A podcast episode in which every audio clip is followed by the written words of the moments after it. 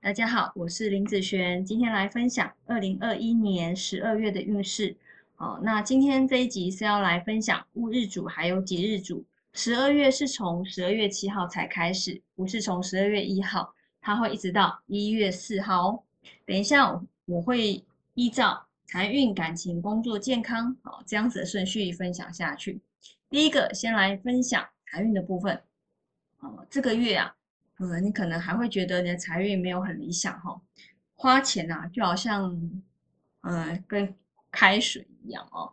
平时呢，你会觉得工作很辛苦，一直想要对自己吃好一点呐，用好一点呐，哦，甚至去唱歌、交际应酬。其实我觉得这些都没什么关系啦哈。那最主要就是，呃，投资要小心一点，不要因为别人的一句话而破财哦。那在感情运方面来说呢，这个月感情，男生来讲，哦，你不会觉得很顺哈。有感情的朋友，有些事情啊，你可能已经烦了很久了啊。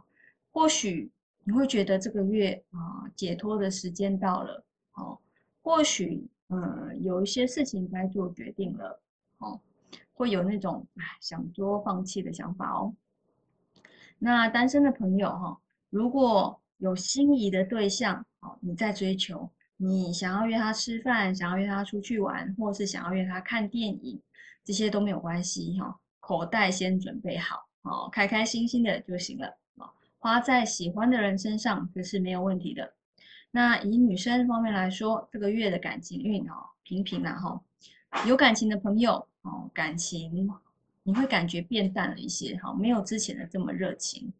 那单身的朋友呢，好。异性缘会旺一些，遇到比较心仪的对象，但是啊，你会怕怕的啊，不太敢去交友聊天啊。嗯，别担心啊，因为你用一般的心，就是交朋友的心态就可以了哦。因为不是所有的朋友都会成为你的男朋友啦。啊。那在工作运方面来说呢，本月的工作运其实是平平的啊，都是一些小事情，然后。也能够顺利解决啦。那真的如果解决不了的，你可以找一些其他部门沟通，或者是寻求啊专业人士或专业的公司来帮忙，这些都可以。